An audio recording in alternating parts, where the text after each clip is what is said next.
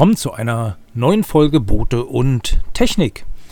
Ich bin Frank und betreibe die Webseite yachtgutachten.eu.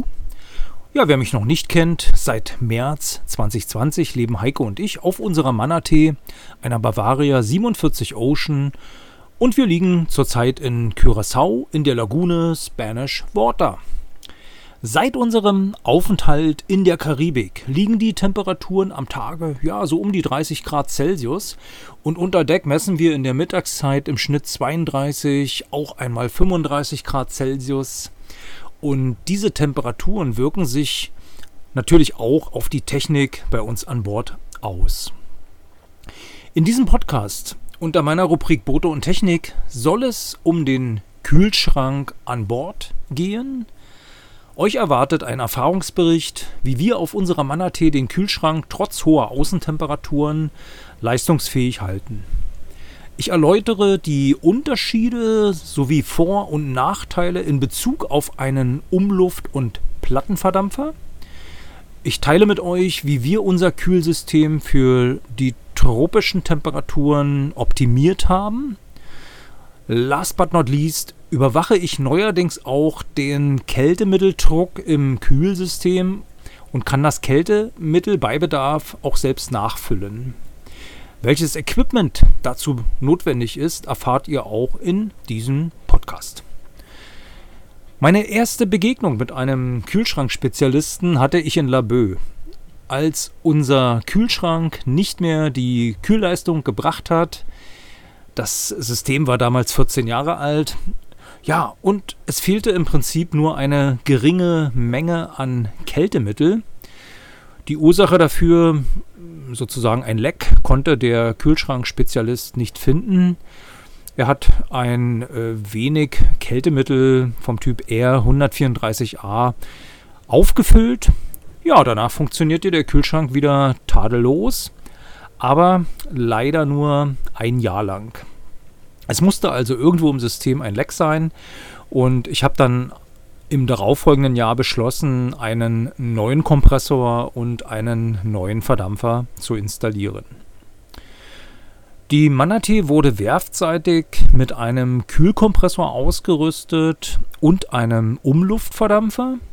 Und das Kühlfach in unserer Pantry hat ein Volumen ja, von ca. 150 Liter und äh, das Gute ist, dass sich dieses äh, Kühlfach von oben über zwei Deckel öffnen lässt.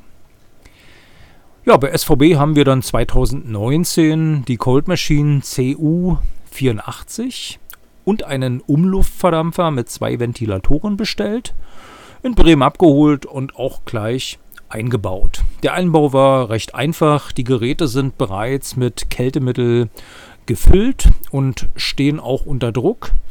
Die Anschlüsse müssen nur zusammengesteckt und fest verschraubt werden. Das hat auch alles super gut geklappt. Ja, und der Kühlschrank funktionierte dann auf Anhieb.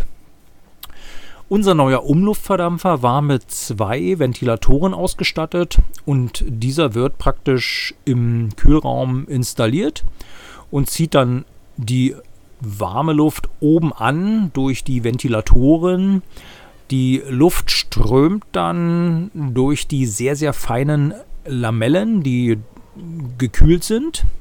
Und dann strömt die kalte Luft letztendlich durch den Verdampfer durch, durch diese Kühllamellen in den Kühlraum unten rein.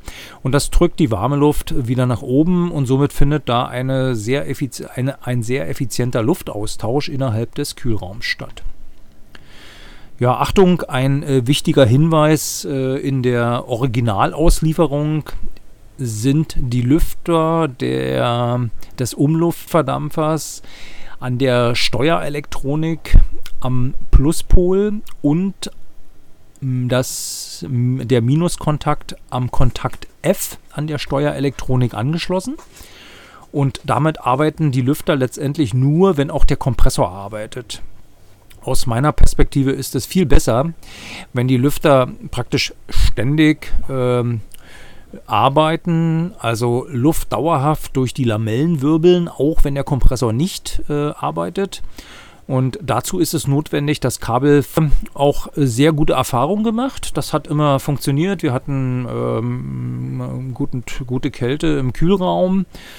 Und äh, grundsätzlich ist es ja so, in den Kühlschränken auf Booten, ja, da kommen meistens zwei Arten von Verdampfern zum Einsatz. Das ist ja zum einen der Umluftverdampfer, den ich jetzt gerade beschrieben habe, oder ein Plattenverdampfer, auf den ich noch zu sprechen komme. An dieser Stelle möchte ich erst einmal mit euch meine Sichtweise auf die Wirkungsweise eines Kompressorkühlsystems teilen.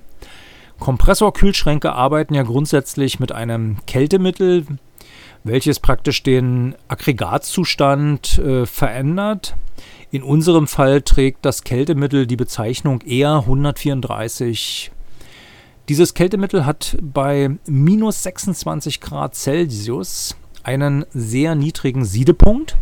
Ja, und wird im Kühlraum durch die Innentemperatur der gelagerten Lebensmittel praktisch zum Sieden gebracht und verdampft.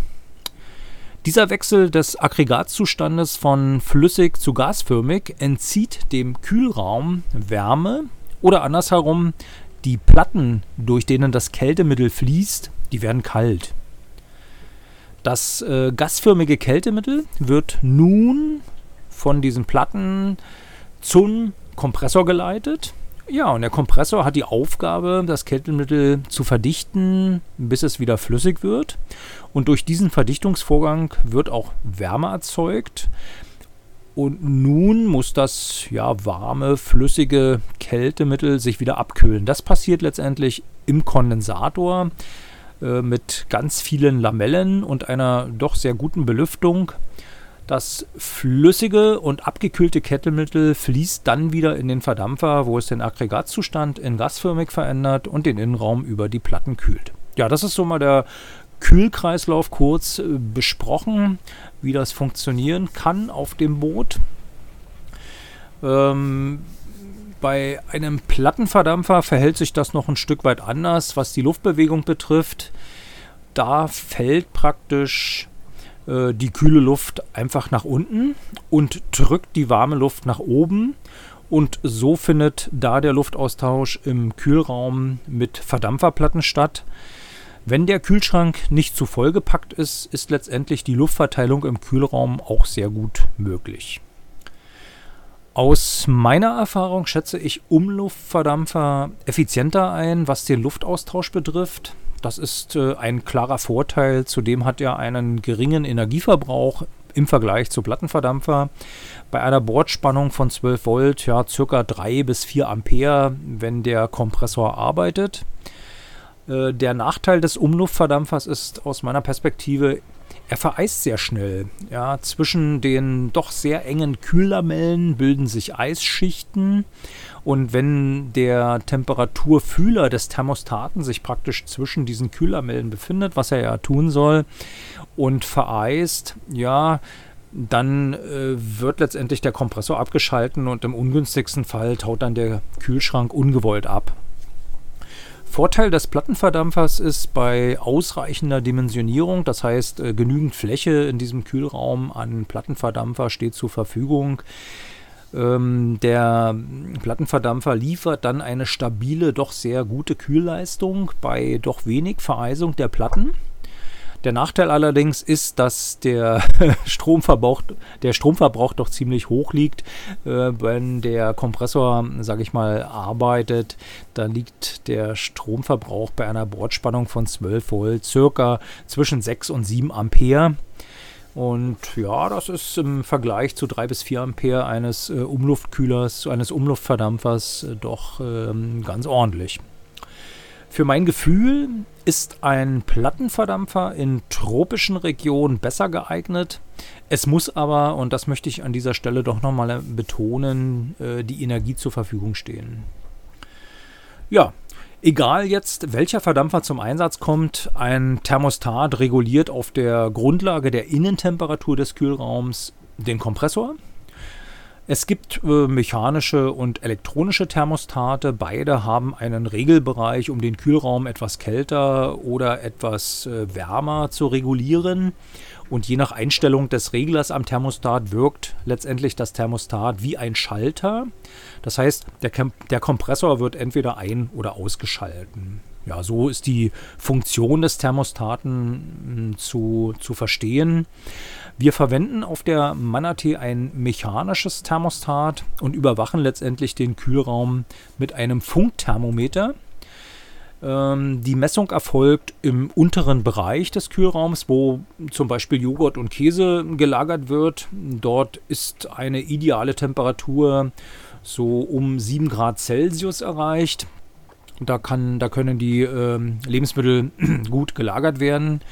Und äh, da die Temperatur ja im Kühlraum auch von den Außentemperaturen abhängig ist, überwachen wir so die ideale Kühlung unserer Lebensmittel und können über den Thermostaten regulieren.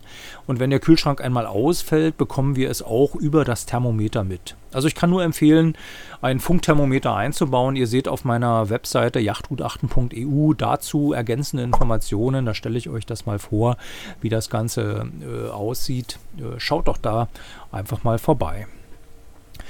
Jetzt gibt es noch eine wichtige Einstellung, durch welche sich die Kühlleistung ebenfalls regulieren lässt. Es geht um die Motordrehzahl des Kompressors. Die Drehzahl ist bei unserem Kompressor auf 3500 Umdrehungen eingestellt. Das ist die Höchstdrehzahl und wir haben diese gewählt, da wir ja klar in den Tropen unterwegs sind und ständig Temperaturen zwischen 28 und 34 Grad im Boot haben. Ja, die Frage ist, äh, wie kann denn die Drehzahl des Kompressormotors verändert werden? Die beiden Eingänge der Steuerelektronik am Kompressor für das Thermostat sind mit den Buchstaben C und T äh, bezeichnet, also Charlie und Tango.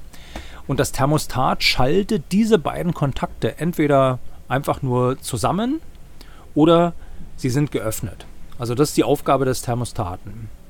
Wenn man nun zum Beispiel am C-Kontakt, äh, so wird es in den Betriebsanleitungen beschrieben, einen Widerstand dazwischen schaltet, kann man die Drehzahl erhöhen. Auf unserer Manatee nutzen wir einen Kompressor mit der Bezeichnung BD35F und das ist ein sehr häufig benutzter Kompressor, ein doch sehr ausgereiftes Modell und laut Beschreibung sind praktisch folgende Widerstandswerte für folgende Drehzahlen vorgesehen.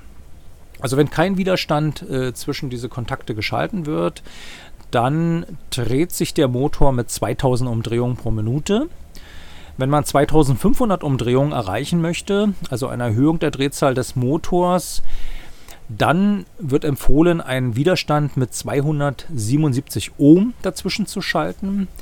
Eine Umdrehung von 3000 äh, Umdrehungen pro Minute, eine Erhöhung der Umdrehung auf 3000 Umdrehungen pro Minute wird empfohlen, einen Widerstand mit 692 Ohm dazwischen zu schalten. Und wenn man die maximale Drehzahl des Motors erreichen möchte mit 3500 Umdrehungen pro Minute, sind 1,5 Kiloohm gefragt. Ähm, genau genommen äh, sind es 1523 Ohm. Ja, wir haben am C-Eingang der Steuerelektronik einen 1,5 Kiloohm ähm, dazwischen geschalten und unser Kompressor arbeitet annähernd mit der Höchstdrehzahl. Das kann man letztendlich auch am Stromverbrauch gut messen. Wenn man den Widerstand rausnimmt, verbraucht der Kompressor deutlich weniger Strom. Ähm, und äh, das wirkt sich dann auch sehr ähm, deutlich auf die Kühlleistung aus mit diesem 1,5 Kiloohm Widerstand, aber leider auch auf den Stromverbrauch. Äh, wer sich die Regelung vereinfachen möchte, der, der kann hier auch ein Potentiometer verwenden, also einen regelbaren Widerstand von 0 bis 1,5 Kiloohm. Äh, damit kann dann die Drehzahl bequem zwischen 2000 und 3500 Umdrehungen pro Minute je nach Bedarf reguliert werden. Das steht bei uns noch auf der To-Do-Liste mit einer niedrigen Priorität, aber kann sicherlich ganz bequem sein. Ja, weniger Drehzahl bedeutet äh, weniger Kühlleistung und natürlich auch weniger Stromverbrauch. Und hohe Drehzahl ja, verhält sich umgekehrt mit hoher Kühlleistung und einem hohem Stromverbrauch. Unser Ziel auf der Manatee besteht darin, eine angemessene Kühlleistung für Lebensmittel und Getränke zur Verfügung zu stellen. Und äh, neben einer guten Isolierung des Kühlraums kann ich nur empfehlen, dem Kühlaggregat auf dem Boot auch einen ordentlichen Raum mit ausreichenden möglich mit einer ausreichenden Möglichkeit für Zu- und Abluft äh, zu spendieren oder zu organisieren. Die Leistung des Kühlkompressors ist erheblich von seiner Außentemperatur abhängig. Daher haben wir auf der Manatee um unsere Cold Machine herum noch vier Lüfter installiert. Ein Lüfter saugt aus dem Salon praktisch die Luft in den Raum, wo, unsere, wo unser Kühlaggregat installiert ist, an. Das befindet sich unter einem Sitz. Dieser Luftstrom wird durch zwei Ventilatoren direkt auf den Kompressor und auf den Kondensator gelenkt. Der Kondensator hat von Hause aus auch einen eigenen Ventilator. Und hinter dem ganzen System saugt ein, sagen wir mal jetzt fünfter Ventilator, wenn wir den äh, Ventilator vom Kondensator mitzählen, die warme Luft wieder ab und transport diese, transportiert diese wieder außerhalb des äh, Kühlraumes, wo, der, äh, wo das ganze System installiert ist, in den Salon sozusagen. Und somit befindet sich oder somit findet im Raum des äh, Kühlaggregates ein ständiger Luftaustausch statt, ja, was sich doch recht positiv auswirkt, äh, zum einen auf die Temperatur des Kompressors, zum anderen auch auf den, auf den Energieverbrauch, aber auch auf die Leistungsfähigkeit des Kompressors. Bitte schaut euch doch dazu auch die Fotos auf der Webseite an. Unter yachtgutachten.eu findet ihr wie immer ergänzende Informationen zu meinen Podcasts äh, mit doch sehr äh, wichtigen Hinweisen. Ja, in der Karibik, wir halten uns jetzt schon seit Januar hier auf. Ja, haben wir immer hohe Außentemperaturen und unser Umluftkühler ist doch sehr schnell, sehr stark vereist und wir mussten ihn immer wieder abtauen. Äh, die Kühlleistung hat dann auch merklich nachgelassen. Und äh, ja, irgendwann äh, hat auch Abtauen nicht mehr geholfen und die Kühlleistung ging nicht mehr hoch. Und als wir dann in Martinique die Möglichkeit hatten, einen Service zu beauftragen für unseren Kühlschrank, haben wir das auf jeden Fall gemacht. Und das war ganz interessant. Der kam dann an Bord und hat zuerst den Druck des Kältemittels gemessen und festgestellt, dass der Druck mit ca. 2,5 Bar einfach zu niedrig ist. Und das Kältemittel auf knapp 4 Bar aufgefüllt. Ja, und der Kühlschrank funktionierte wieder einwandfrei. Ja, nichtsdestotrotz, ähm, die Vereisung der Lamellen am Verdampfer war doch heftig und äh, die Ursache für den Kältemittelverlust war mir jetzt auch nicht klar. Der Servicetechniker vermutete hm, die ständig hohe Außentemperatur, welche sich schleichend auf den Kältemitteldruck auch im System auswirkt. Aber das war mir jetzt zu schwammig. Und äh, wir haben uns dann entschieden, in Martinique doch das System nochmal ähm, zu tauschen. So kam es dazu, dass wir uns äh, entschlossen haben, den Umluftverdampfer rauszunehmen aus diesem System, da er eh nicht besonders äh, stabil war, was so ja, das Gehäuse anging. Das Gehäuse ist dann aufgeplatzt durch die innere Vereisung an den Kühlermellen. Das äh, sah auch schon nicht mehr gut aus und irgendwie waren wir unsicher, äh, wo denn jetzt Kühlmittel aus, ähm, äh, wo, wo denn Kühlmittel rausfließt, also aus irgendeinem Leck. Ja, das führte dann zu dem Entschluss, ähm, in ähm, der Marina in Le Marine unseren Umluftverdampfer gegen einen leistungsfähigen Plattenverdampfer auszutauschen. Ich war einfach mal scharf darauf zu verstehen, wie funktioniert denn ein guter Plattenverdampfer in so, einem, in, in so einer Kühlbox. Und ein leistungsfähiger Plattenverdampfer muss zum Kühlvolumen des Raumes auf jeden Fall passen unser neuer Plattenverdampfer nimmt fast die Hälfte der senkrechten Fläche des Raumes ein. Der Verdampfer kam als eine große Platte daher und wurde zweimal im rechten Winkel passend zu unserem Kühlraumabmaßen gebogen. Das hat der äh, Kühlspezialist gemacht. Wahrscheinlich nicht das erste Mal. Das sah alles sehr, sehr professionell aus. Und ähm, ja, und er hat dann den äh, Plattenverdampfer möglichst weit oben im Kühlraum eingebaut, sodass nach unten hin zum Boden im Kühlraum noch so circa, ja, ich habe es jetzt nicht gemessen, aber so ungefähr, äh, also so 8 cm Platz war, sind. Und äh, der Grund ist einfach für den oberen Einbau, dass die kalte Luft praktisch ja nach unten in den Kühlraum fällt und die warme Luft dann nach oben steigt und am Verdampfer wieder gekühlt wird. Und so findet auch ein ständiger Luftstrom in der Kühlbox mit, mit äh, Plattenverdampfer statt. Unsere Cold-Maschine auf der Manatee wurde für den Wechsel des Verdampfers ausgebaut und in der Werkstatt äh, des Kühlanlagenspezialisten vorbereitet. Es wurden neue Anschlüsse angelötet, der Filter hinter dem Kondensator wurde auch gewechselt und neu eingelötet und das System wurde insgesamt auf äh, Dichtheit geprüft.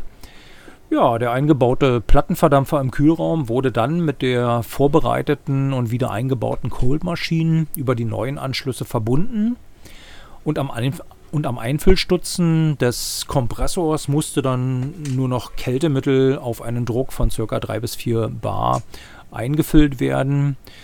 Und äh, da hatte ich das Glück, dass ich dem äh, ja, Kühlschrankspezialisten doch zuschauen durfte und meine Fragen stellen durfte. Und ich habe gelernt, dass es im Grunde überhaupt keine Raketenwissenschaft ist, bei Bedarf mal Kältemittel nachzufüllen, beziehungsweise mit einem Manometer den Druck des Kältemittels im Kühlkreislauf zu messen. Der Druck sollte bei unserem Kompressor BD35F zwischen 3 bis 4 Bar betragen. Das ist so ein idealer Wert. Ähm, zum Glück hat unser Kompressor dafür einen 4 Zoll, einen, sorry, einen Viertel Zoll Gasanschluss. Da kann man praktisch ähm, das Manometer mit den Spezialanschlüssen direkt anschrauben und den Druck messen. Ähm, wenn der Wert über 3 Bar beträgt, ist alles in Ordnung und bei weniger als 3 Bar sollte im Prinzip ein wenig Kältemittel nachgefüllt werden. Theoretisch ist dieser, dieses ganze Kühlsystem ja ein abgeschlossenes System und kann theoretisch kein Kältemittel verlieren, aber der Druck schwankt auch mit Einfluss der Außentemperatur. Wenn wir unseren Kühlschrank, Kühlschrank vollständig abtauen, messen wir dann äh, doch den Druck. Und äh, bei Bedarf sind wir nun in der Lage, das Kältemittel nachzufüllen. Das Equipment dafür besteht aus einer Kartusche mit dem Kältemittel R134a, einem passenden Kältemittelventil, also passend zur Kartusche, ja, und einem 1 Viertel Zoll Anschluss äh, für den ähm, für praktisch äh, das äh, Kältemittel Manifold Messgerät und äh, für die Messung verwenden wir praktisch äh, dieses äh, Manifold-Messgerät. Dieses besteht aus äh, einem auf der linken Seite Niederdruckmanometer und auf der rechten Seite einem Hochdruckmanometer mit entsprechenden Anschlüssen an den farblich unterschiedlichen Schläuchen. Äh, die Schläuche haben letztendlich einen äh, Schraubzugang mit einem internen Nüppel und der Nüppel drückt dann praktisch nochmal gegen ja, das andere Stück des äh, Zugangs. Also wenn man zwei Stücken verbindet, hat man ein Mutterstück, ein Vaterstück. Vaterstück hat einen Nüppel, drückt auf den Nüppel im Mutterstück und dann erst kommt die Verbindung zustande. Also sehr sicher gebaut. Ich glaube, das ist ähm, ja international so genormt. Ich habe das Gefühl, ähm, das funktioniert ähm, ja auf allen Zollanschlüssen so, wenn man mit Kältemittel arbeitet. Ja, alle Geräte, die ich jetzt hier so beschrieben habe, können im Handel erworben werden. Die kosten ohne Kältemittel ca. 50 Euro. Bei den Kältemitteln schwanken die Preise. Es gibt auch Kältemittel mit chemischen Zusätzen, die dann in der Lage sind, auch ein Leck abzudichten. Wir haben auf unserer Manatee damit noch keine Erfahrung gemacht, aber in amerikanischen Foren äh, wird doch positiv darüber berichtet. Hier in Curaçao kostet eine Kartusche mit 340 Gramm R134A Kältemittel im Supermarkt ca. 5 US-Dollar. Ja, du hast richtig gehört. Im Supermarktregal gehört hier Kältemittel zum Sortiment. Man kann sagen wie Brot und Butter. Äh, das ist hier in Curaçao, glaube ich, normal. Äh, das hat auch so ein bisschen das Muster äh, in Richtung USA. Da ist das auch normal.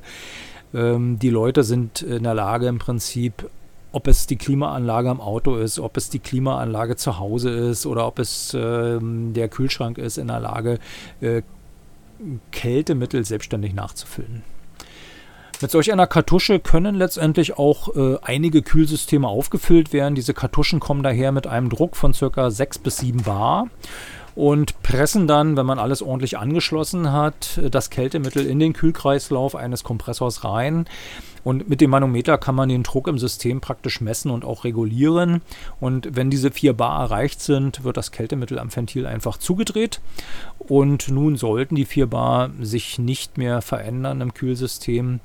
Die Kartusche kann dann im Prinzip äh, verschlossen werden und auch eingelagert werden und bei Bedarf wiederverwendet werden. Wenn die Kühlleistung nachlässt und im Inneren des Kühlraumes am Plattenverdampfer glucksende Geräusche zu hören sind, das ist immer ein Symptom für zu wenig Kältemittel im System. Das hört man sehr, sehr deutlich. Und ähm, im Grunde ist es ja sehr schwer, in diesem eigentlich abgeschlossenen System ein Leck zu finden, da zum Beispiel äh, das Kältemittel R134a, was wir ja benutzen, ja völlig geruchsneutral und auch farblos ist. Und bei einem Leck, ja, wird es dann einfach äh, von der Atmosphäre aufgenommen und, und es und, sorry, es enthält leider Treibhausgase, welche sich natürlich schädlich auf unser Klima auswirken. Das Kältemittel besteht aus Tetrafluorethan. Das ist eine Verbindung aus Kohlenstoff, Fluor und Wasserstoff. Und ja, zur Umwel Umweltverträglichkeit äh, des verwendeten Kältemittels äh, gibt es im Grunde eine gute Nachricht. Es ist nicht ozonschädigend, soweit ist man da schon.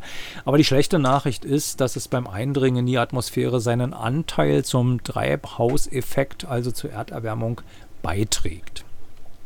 Daher, und das ist jetzt mal ein ganz wichtiger Hinweis für euch, ähm, in der EU also in der Europäischen Union und äh, vor allem auch in Deutschland, äh, wo dieser Podcast ja hinzielt, äh, ist das Befüllen von Kühlkompressoren grundsätzlich mit Kältemitteln gesetzlich geregelt. Das möchte ich ganz klar betonen.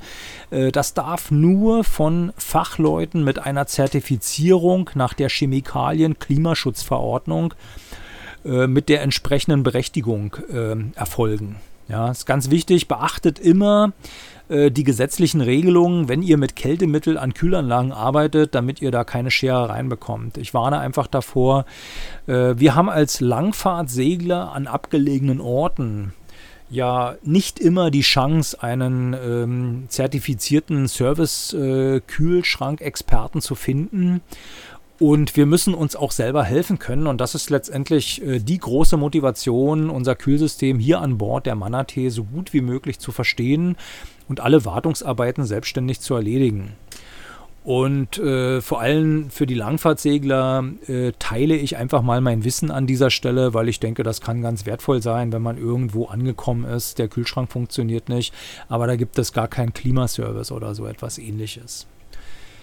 Ja, mit dem von mir beschriebenen Equipment ist eine, ist eine sichere Befüllung äh, des äh, Kühlschranks möglich. Das kann ich bestätigen.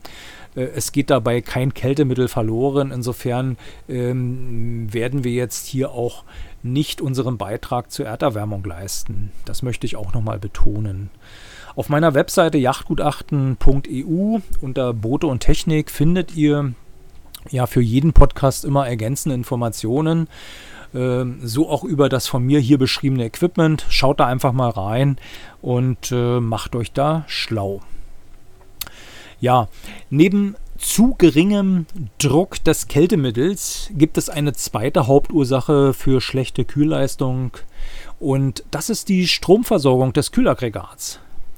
Sehr oft steht nicht genügend elektrische Energie für den Kompressor zur Verfügung und das kann natürlich wiederum äh, unterschiedliche Ursachen haben. Fakt ist aber, wenn der Kompressor Strom zieht und es fällt eine zu hohe Spannung ab, kann der Kompressor seine Leistung nicht richtig entfalten.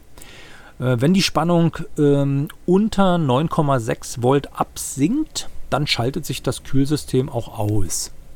Ja, das kann letztendlich an geschwächten und nicht mehr leistungsfähigen Bleiakkus liegen. Das kann aber auch an zu dünnen Kabelquerschnitten liegen für die elektrische Versorgung des Kühlkompressors. Ja, ebenso können korrodierte Kontakte am Schaltpanel ähm, die Ursache sein oder an den Sicherungen oder an den Kontakten der Kompressorsteuerung selbst. Also mir ist nur ganz wichtig, ähm, darauf hinzuweisen, dass die elektrische Energieversorgung des Kompressors enorm wichtig ist und es immer wieder zu doch Störungen führt. Ähm, die Ursache für solch ein Fehlerbild letztendlich, äh, ich kann nur davor äh, warnen, äh, die muss gefunden werden und auch beseitigt werden. Ja, das erhöht jetzt nicht nur die Kühlleistung, äh, wenn man das ganze Problem fixt, sondern auch die Sicherheit an Bord. Ein zu dünnes Kabel, wo ein oder ein korrodierter Kontakt, ja, könnte letztendlich auch einen Brand auslösen und das will ja keiner auf seinem Boot. Wenn die Elektrik den geltenden Normen entspricht und der Bordakku eine Cold Machine mit ausreichend elektrischer Energie versorgen kann. Also wir reden hier über, ich sag mal so, zwischen 3 und 7 Ampere bei 12 Volt äh, Betriebsspannung. Äh, gibt es natürlich noch weitere Störquellen, welche die Kühlleistung reduzieren können. Angefangen von der Isolierung der Kühlbox und äh, auch vor allem, äh, was den Zugang zum Kühlfach betrifft. Der Zugang zum Kühlfach muss natürlich dauerhaft auch gut verschlossen, gut isoliert sein. Er muss einfach dicht sein. Äh, besser geeignet sind Kühlboxen, die sich ausschließlich nach oben öffnen lassen. Und was unseren Kühlschrank an Bord der Manatee bet betrifft, so äh, ist unsere Kühlbox mit einem, sage ich mal, mit einer Öffnung nach oben ausgerüstet. Darüber sind wir sehr froh. Und ähm, ja, ein zweiter Aspekt, und das ist nur ein Hinweis, der betrifft letztendlich ein zweites Kühlsystem an Bord unserer Manatee. Falls unser Kühlschrank doch einmal versagt, äh, haben wir ein Backup-System an Bord. Wir haben uns äh, für eine Kompressorkühlbox von Dometic entschieden. Die Bezeichnung ist CDF 26. Ja, der Grund ist einfach auch, ähm, dass diese Kühlbox von der Geometrie her sehr gut unter einen Sitz passt. Und wir betreiben diese Kühlbox letztendlich als Backup-System oder bei Bedarf auch als Tiefkühlbox. Äh, sie ist in der Lage, praktisch den Innenraum auf minus 18 Grad zu kühlen. Und äh, das nutzen wir doch hin und wieder äh, für die ein oder anderen Lebensmittel, die so daherkommen und eingelagert werden müssen. Vor allem vor äh, Passagen ist das doch eine ganz gute Möglichkeit. Ein Hinweis, diese Kühlbox letztendlich, das ist ja ein komplett abgeschlossenes System. Äh, dort entsteht Feuchtigkeit. Ja, das ist einfach so. Am Boden der Box ähm, entsteht Verdampfungswärme, äh, äh, Kondens, Kondenswasser aufgrund äh, der Verdampfung und so weiter. Ähm, das äh, haben wir so gelöst, dass praktisch die Kühlbox komplett in einem Plastikbehälter steht. Und den Boden haben wir ganz leicht in dem Plastikbehälter mit geschrotetem Reis gefüllt. Und geschroteter Reis wird hier in der Karibik als Katzenstreu verkauft und hat im Prinzip eine sehr, sehr gute Eigenschaft, die Feuchtigkeit aufzunehmen. Ich äh, stelle da mal Fotos zur Verfügung auf meiner Webseite, guckt euch das mal an. Äh, wir haben damit ausgezeichnete Erfahrungen gemacht. By the way, wir benutzen auch ähm, Katzenstreu in Socken, binden oben die Socke zu und ähm, lagern diese Socke in kritischen Ecken, wo doch Feuchtigkeit entstehen könnte. Ist wunderbar, diese Ecken bleiben einfach trocken, weil ähm, dieses äh, Katzenstreu Feuchtigkeit Flüssigkeit sehr, sehr gut absorbiert. Aber so wird die unvermeidbare Feuchtigkeit am Boden der Kühlbox, weil die fällt auf jeden Fall an, wenn die Kühlbox in Betrieb ist, also sehr gut aufgenommen. Und von Zeit zu Zeit lassen wir den Boden dann auch mal abtrocknen, wenn die Kühlbox nicht in Betrieb ist. Und es kommt auf keinen Fall zu einer Schimmelbildung in diesem Bereich, was uns immer doch sehr wichtig ist. Ja, hoffen wir, dass der Kühlschrank immer läuft. Bei euch auf dem Boot, bei uns auf dem Boot und das kalte Feierabendbier oder der Sundowner hier in der Karibik nicht gefährdet werden. Ja, das war mein Ausflug mit euch in die Tiefen der Technik unserer Manatee und diesmal ging es um den Kühlschrank. Wie immer findest du zahlreiche Fotos mit ergänzenden Informationen auf meiner Webseite yachtgutachten.eu unter dem Link Boote und Technik. Ich freue mich immer sehr über deine Rückmeldung. Berichte mir doch bitte über deine Erfahrung mit dem Kühlschrank auf deinem Boot. Auf eine E-Mail ist immer eine Antwort garantiert. Meine E-Mail-Adresse lautet fr, also Foxtrot, Foxtrot, äh, Foxtrot Romeo yachtgutachten.eu. Meine Kontaktdaten findet ihr auch auf meiner Webseite yachtgutachten.eu. Ich verabschiede mich. Bis bald und liebe Grüße von der Segelyacht Manatee aus Curaçao. Euer Frank.